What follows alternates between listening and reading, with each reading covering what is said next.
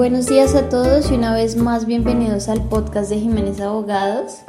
El día de hoy vamos a hablar sobre el tema de Uber y el ideal es que podamos entender un poco por qué se produjo el regreso de Uber a Colombia y por qué en estos momentos puede seguir operando. Entonces, en primer lugar, vamos a hacer una precisión de términos y vamos a contextualizar la situación para que sea un poco más claro.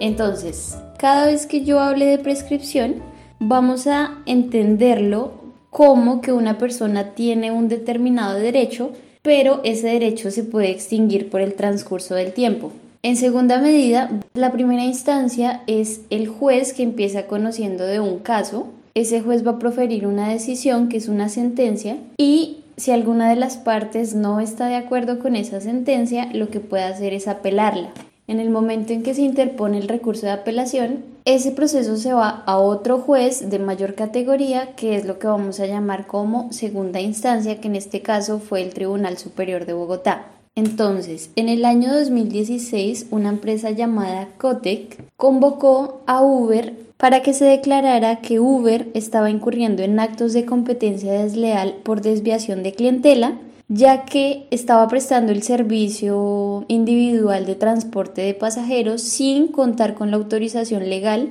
y sin ceñirse al régimen que establece la legislación colombiana para prestar este tipo de servicios, además de todo porque se estaba lucrando de ese actuar de estos hechos. Una vez estas empresas fueron convocadas, las tres alegaron como excepción la prescripción, porque en materia de competencia desleal, la ley establece que hay dos términos de prescripción. Tenemos un término de prescripción ordinaria y un término de prescripción extraordinaria. El término de prescripción ordinaria es de dos años que empiezan a contarse a partir del momento en el cual el afectado tiene conocimiento de los actos de competencia desleal de la contraparte. Y por otro lado, la prescripción extraordinaria es de tres años que empiezan a contarse a partir del momento en que se empiezan a efectuar los actos. En este sentido, Cotec Taxis Libres en su demanda dijo que tenía conocimiento de que desde el año 2012 habían otras empresas que estaban realizando su mismo objeto,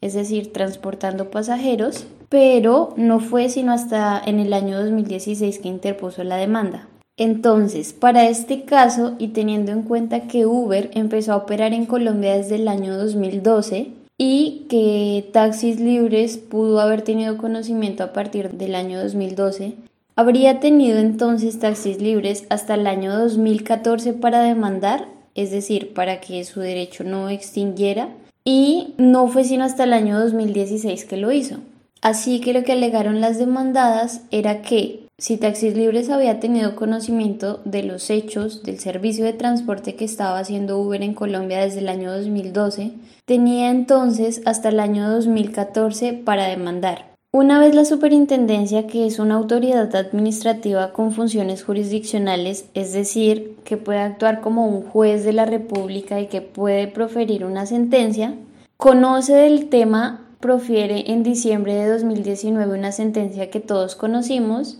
por medio de la cual ordenó a Uber suspender la prestación de sus servicios y que todos vimos cómo aparecía en el mapita Uber despidiéndose y yéndose de Colombia. ¿Y por qué esta decisión? La cuestión acá fue que la superintendencia hizo una interpretación errada de la norma. Hizo el siguiente análisis. La norma no establece con precisión cómo se debe realizar el conteo cuando el hecho de prestar el servicio se sigue realizando a lo largo del tiempo. Es decir, Uber cada día presta sus servicios, por lo tanto el hecho no ha cesado y por ende la prescripción no ha operado. Uber lo que hace es interponer recurso de apelación, el proceso se va al Tribunal Superior de Bogotá y el Tribunal Superior revocó la sentencia de la superintendencia, es decir, le dijo básicamente la decisión que usted tomó es una decisión errada. Acá hago un paréntesis, es decir, que dentro del proceso nunca se llegó a tratar el tema sustancial de fondo correspondiente a la competencia desleal, sino que el tribunal cogió un artículo del Código General del Proceso que dice